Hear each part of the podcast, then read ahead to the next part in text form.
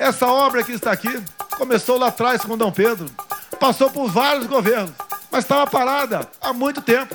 Notícias tivemos aos montões de corrupção e desvio de recursos. Nós resolvemos, juntei os ministros e falei: a nossa prioridade é concluir obra, até porque é mais barato. E essa obra concluída, ela acaba gerando benefício e riqueza. Já são mais de 320 milhões de doses de vacinas distribuídas com a nossa população. No passado, um consórcio de governadores disseram que iam trazer vacinas. Quantas vacinas eles trouxeram? Nenhuma! A inflação subindo, como está subindo agora, acaba completamente o espaço de ampliação dos programas sociais, acaba completamente o espaço, até mesmo, dependendo do nível da inflação, eu já posso começar o ano furando o teto. Oi, pessoal, Papo Político no ar e a gente comenta o futuro da relação de Bolsonaro com alguns políticos paraibanos depois da última visita do presidente ao Sertão, na inauguração do último trecho do eixo norte da transposição do Rio São Francisco. Tem ainda a análise do discurso de Queiroga, o ministro da Saúde, que assume o lado pré-candidato e faz um pronunciamento duro contra adversários do governo. O efeito do novo Bolsa Família de 400 reais na popularidade do presidente, o que pode acontecer depois desse anúncio e depois, claro, do dinheiro na conta. A licença para gastar de Paulo Guedes, ou melhor, a licença para furar o teto. E tem ainda as prévias do PSDB que trazem João Dória a Paraíba.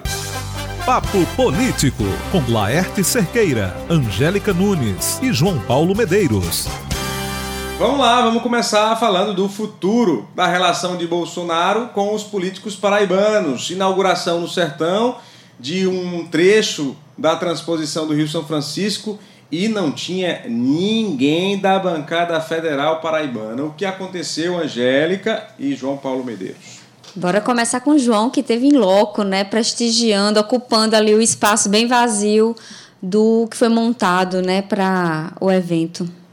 Olha, Angélica, o que aconteceu, pelo menos no evento de ontem, foi um abandono da classe política paraibana ao projeto do bolsonarismo, ao projeto do presidente Jair Bolsonaro. Isso fica, fica claro quando a gente considera que a inauguração feita em São José de Piranhas, a entrega da obra, não se trata de uma obra qualquer, né? é uma obra histórica. A Transposição de São Francisco é uma obra histórica que concluída agora esse trecho, da, da último trecho da obra física pelo presidente Jair Bolsonaro, em um outro momento político do país, com certeza é, arregimentaria toda a classe política paraibana para aquele evento.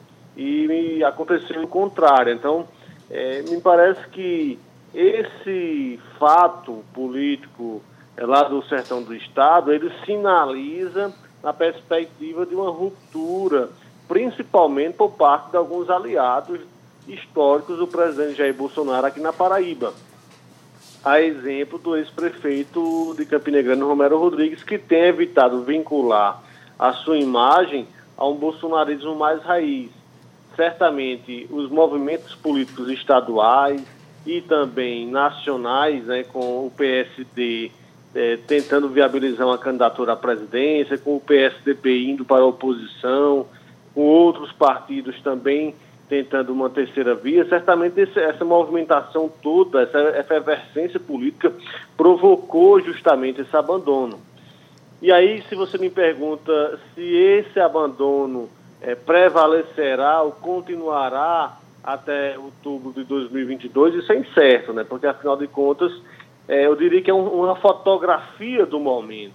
É claro que é, outras negociações, alianças futuras e outros desdobramentos da política nacional e também do Estado poderão acontecer nesse percurso e algumas dessas lideranças que hoje abandonam o presidente no evento oficial, uma solenidade aqui na Paraíba, podem retornar ao palanque presidencial para 2022. Agora, sinceramente, fiquei surpreso mesmo com o que aconteceu lá no sertão do estado, viu, Laerte e Angélica? Acredito eu que foi a primeira vez que um presidente da República veio à Paraíba para uma solenidade importante, como foi a, a do, São José de Piranhas, e não se teve a presença de um único deputado federal prestigiando esse, esse evento. Apenas três deputados estaduais estavam ali, inclusive três dos que fazem parte desse núcleo mais duro, mais fiel às bandeiras do bolsonarismo aqui na Paraíba. Angélica. João, mais do que isso, eu vou cortar a Angélica só para fazer uma, uma observação. Mais do que isso, viu, João?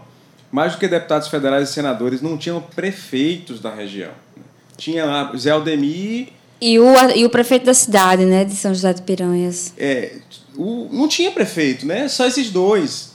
E então o que acontece? Cadê os vereadores, assim, do sertão? Todo mundo queria essa água, João. Na, no eixo norte, todo mundo cobrava que. Eu acho que, que todos que ainda querem a água, Laís. Eles só água. não queriam não estar querem no... vincular, né? Inclusive, o prefeito da cidade né, teve que se fazer presente, porque era um evento na sua cidade, mas fez questão de pontuar e agradecer o ex-prefeito Lula, já que ele tem pretensões políticas para 2022, se candidatar a deputado estadual, deve pegar aquele espólio do deputado Jeová Campos, que não, não pretende se candidatar mais, mas ele é alinhado com Lula, então ele esteve ali a, participando do evento, mas fez essa parte política durante a solenidade. Não dava para esperar, por exemplo, a presença de ninguém do PSDB, porque o PSDB já disse que é tá. oposição, né? O, o PSDB está nesse processo de criar a terceira via, né? É, o Wilson Santiago não iria. Eu esperava, João, Hugo Mota, mas estava com. Hugo Mota tinha o um problema da PEC, da que PEC, ele iria né? analisar Mas em Brasília. Viu, foi um bom motivo, viu? É, foi um bom álibi, né? O é, habeas um corpus, né, João? Como a gente brinca. É, tinha. No é, caso de Efraim.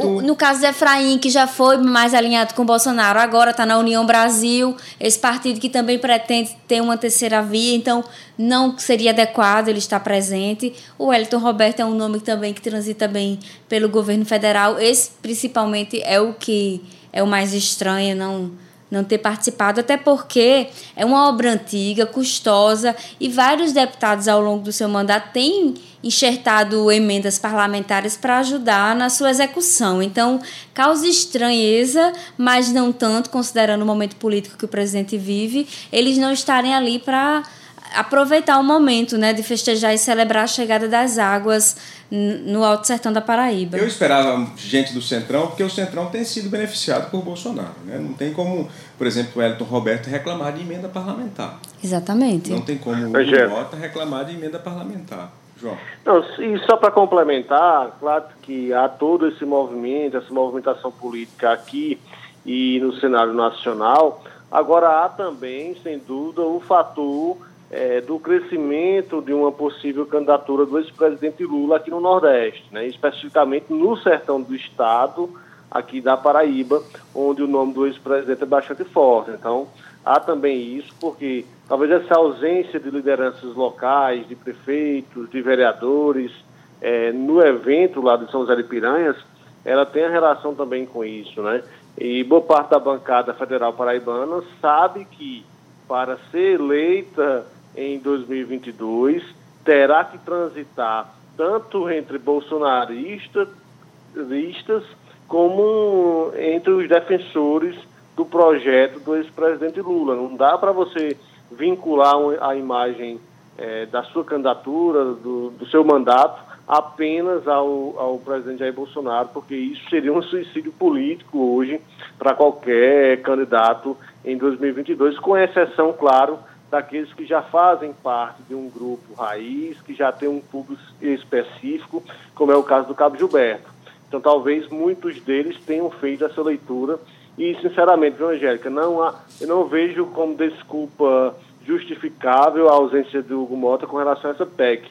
Porque quando eles querem mesmo, quando há um interesse familiar. de participar, todos dão um jeito e não há desculpa, não há habeas corpus de fato. não concederia esse habeas corpus a nenhum deles. Não tinha nem parente. Eu ia dizer isso, de fato, nem o, o pai, o né, o prefeito, político. o prefeito é. na boca, que de certa forma não é na, tão especificamente na região dele, mas é no sertão, né, o público, o, o público da família Mota estava sendo contemplado. Então, realmente é sintomático, foi um evento sintomático. Que faltou mesmo, viu, João? O que está faltando para o presidente é popularidade. No dia que ele melhorar essa popularidade, todo mundo se aproxima de novo. A gente vai falar um pouco disso, de popularidade, depois que passarmos a conversar mais sobre o novo Bolsa Família. Mas antes eu queria destacar um, uma cena é, nessa inauguração, que foi Queiroga com a vestimenta de pré-candidato a alguma coisa, ou ao governo, ou ao Senado. Eu acho, na verdade, João, que hoje Queiroga é o melhor nome para qualquer cargo político na Paraíba do governo Bolsonaro. Ontem, é, nessa inauguração, levantou o dedo, colocou o dedo em riste e foi duro com os seus adversários, aliás, com os adversários do governo Bolsonaro e com os governadores que criticam é, o governo por conta da entrega da vacina, das entregas da vacina. E, e, claro, Marcelo Queiroga é o grande responsável pelas vacinas. Já são mais de 320 milhões de doses de vacinas distribuídas com a nossa população. No passado, um consórcio de governadores disseram que iam trazer vacinas. Quantas vacinas eles trouxeram?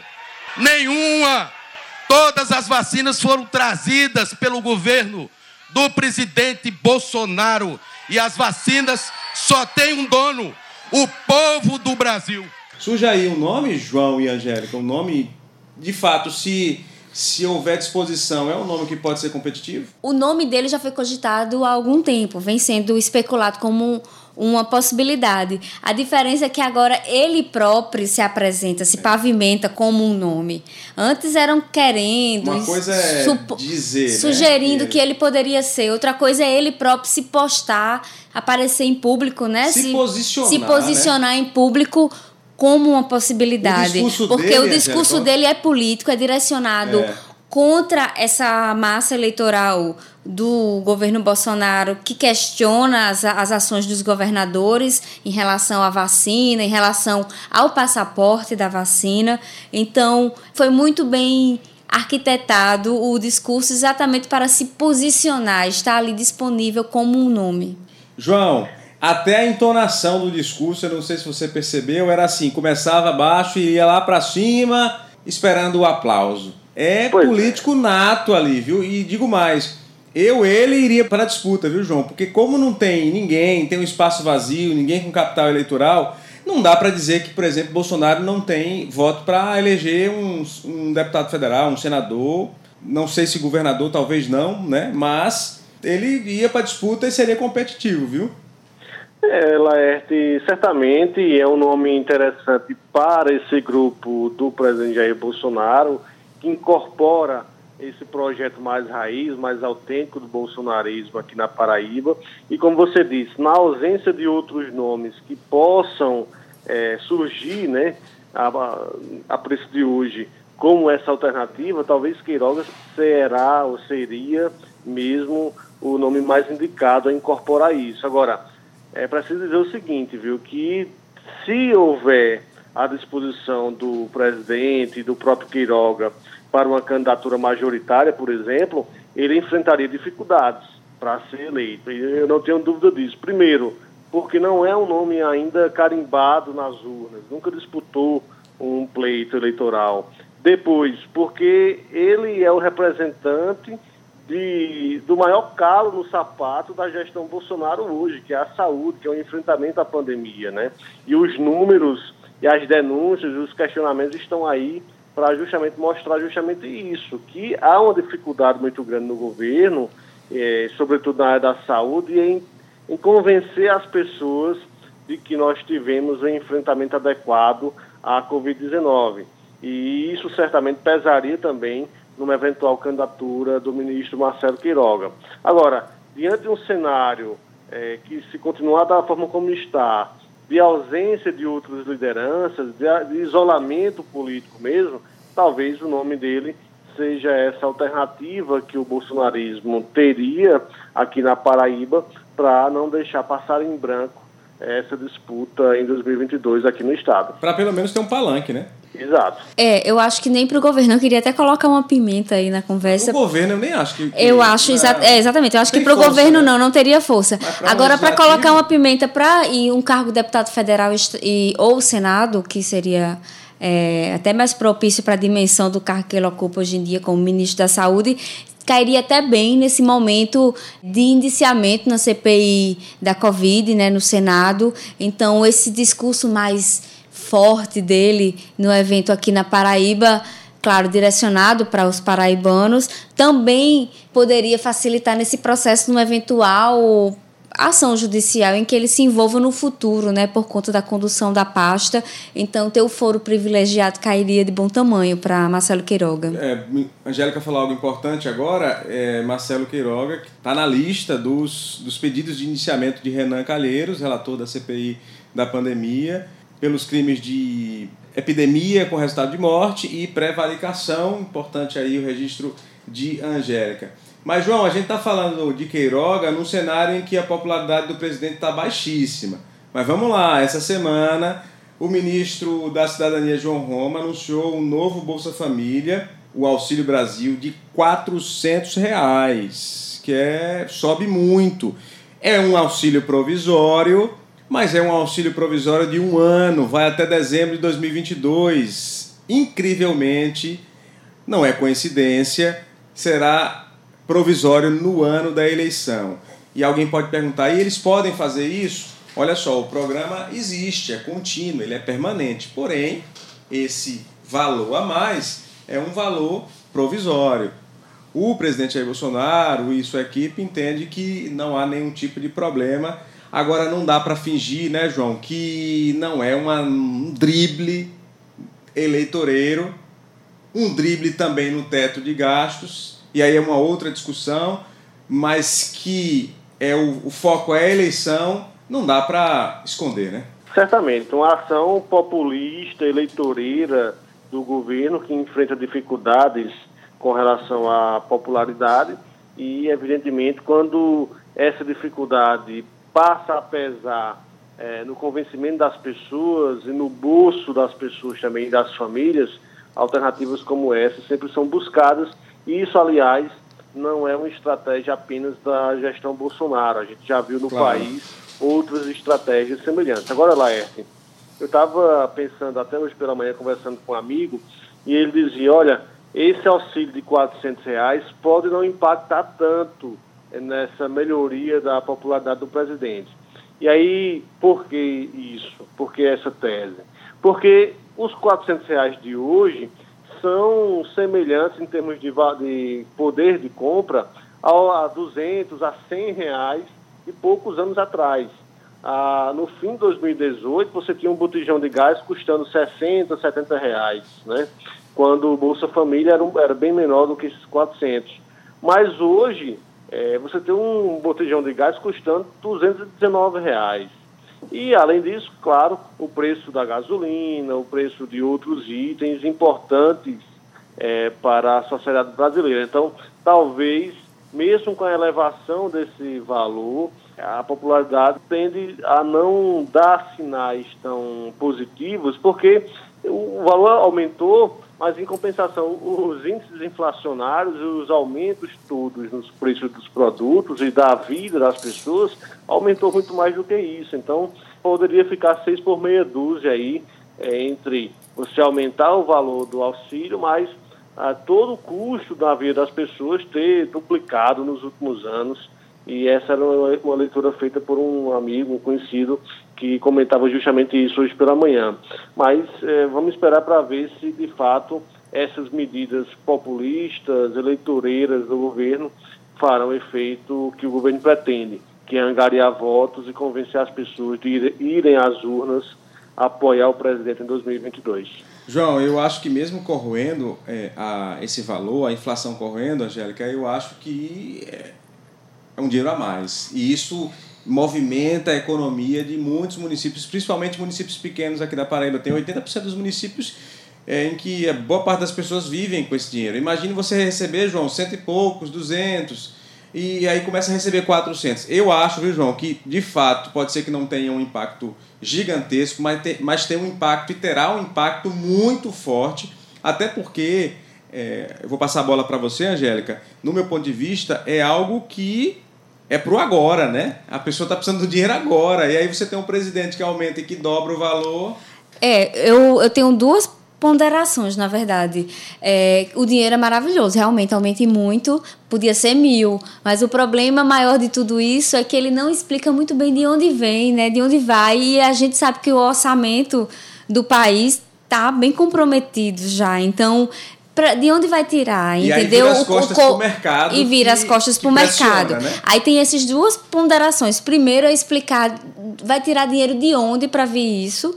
Então, não deixei isso muito claro. Então, claro que o cobertor está curto, vai, vai des, cobrir alguém. E aí há esse problema exatamente de descobrir pessoas que ganharam na justiça causas contra a União, estão há anos esperando receber o dinheiro fruto dessa indenização, né, da sentença judicial já transitada. A Angélica fala dos precatórios. Dos né? precatórios. Né? Eu estou tentando tá falar tentando, de um jeito simples para as pessoas que não. está tentando empurrar o pagamento dessas dívidas para abrir espaço para poder usar parte dessa receita para pagar a, esse novo Bolsa Família. Então isso é grave. E o outro lado é isso, é você jogar para a galera a, o desejo de dar um auxílio emergencial de 400 reais, deixar o mercado muito mais inseguro com o nosso governo, né? Então, piora ainda mais a economia, acaba gerando instabilidade. E, além de tudo, tem o risco da de no futuro não, não conseguir bancar isso, né? Vai jogar para a galera mesmo. Vai jogar para quem ganhar em 2022 e assumir a responsabilidade de ter que manter isso, ele, que vai dar um rumbo, né? né? Mas depois que ganha. Já era. A gente vivenciou isso com, Dilma. com Dilma. A gente estava discutindo isso esses dias. Dilma jogou para a galera, né? Saiu congelando tarifa de tudo, reduzindo, baixando para poder se eleger. E a gente viu no que deu. Mas aí, a popularidade aumenta ou não aumenta? Claro que aumenta. Claro que aumenta. Isso pode mudar ah, o cenário daqui de parcerias com os políticos paraibanos? Totalmente. quem não vai querer estar junto de quem está dando 400 reais? Mas também tem outro detalhe, viu? Como o presidente não disse ainda de onde são os 400 reais, a grande chance de precisar desse aceno do Congresso Nacional e aprovar as mudanças né, no orçamento e isso não ocorrer. E aí ele também vai ter o movimento populista de dizer, olha, eu quis mas os deputados, os senadores aí não estão querendo. É, a situação dele já não está tão boa para jogar para o Congresso, né? Porque ó, as pessoas estão querendo soluções imediatas. Né? Mas né? ele fez esse até discurso. Guedes, vamos lá, vamos até Guedes, viu? Diz que pode ser que haja uma licença. Né, uma licença uma para licença gastar. para gastar. Mas é bom porque fala bonito. Vamos ouvir o que ele disse, Angélica, rapidinho antes Tudo de você certo. comentar. É completamente compreensível, é natural que venha do, das decisões do nosso judiciário que venha um valor, um volume, um valor de 90 bilhões dos precatórios. Agora, a minha obrigação constitucional é dizer o seguinte: eu não tenho essa capacidade de execução. Eu não tenho, isso torna o meu orçamento inexequível. Eu não tenho como executar esses 90 bilhões instantaneamente. Eu não tenho como pagar 90 bilhões hoje sem afetar o funcionamento da máquina pública se eu tiver que é, respeitar o teto e respeitar a lei de responsabilidade fiscal, o orçamento pode se tornar inexequível, é, porque você não vai conseguir girar a máquina. Principalmente a inflação subindo, como está subindo agora, é, acaba completamente o espaço de ampliação dos programas sociais, acaba completamente o espaço, é, até mesmo, dependendo do nível da inflação, é, eu já posso começar o ano furando o teto. Pronto, exatamente. Ele está tentando essa licença para gastar, mas o Congresso anda meio arisco com o presidente, não anda facilitando a vida dele. Então, inclusive, ele falou isso no evento, de que há algumas pessoas boas, bem intencionadas no Senado, mas nem todo mundo presta. Todo mundo quer um pouquinho. Angélica, o presidente agora vai por tudo ou nada. Ele já está em campanha há um certo tempo e percebeu que esse populismo pode reelegê-lo, né? Com 400 reais, com auxílio para caminhoneiro. Agora o que menos importa é saber de onde vai tirar, né? Isso. É preciso saber agora se a população é, necessitada vai fazer esse movimento de transformar esse dinheiro em voto. A gente vai acompanhar Falamos já da licença de Paulo Guedes. Paulo Guedes fala bonito, né? Tu acha? Não, ele fala bonito, ele, ele eufemiza as coisas, né? Ele vai furar o teto e ele diz, não, é só uma licença para gastar. Frases de efeito, né?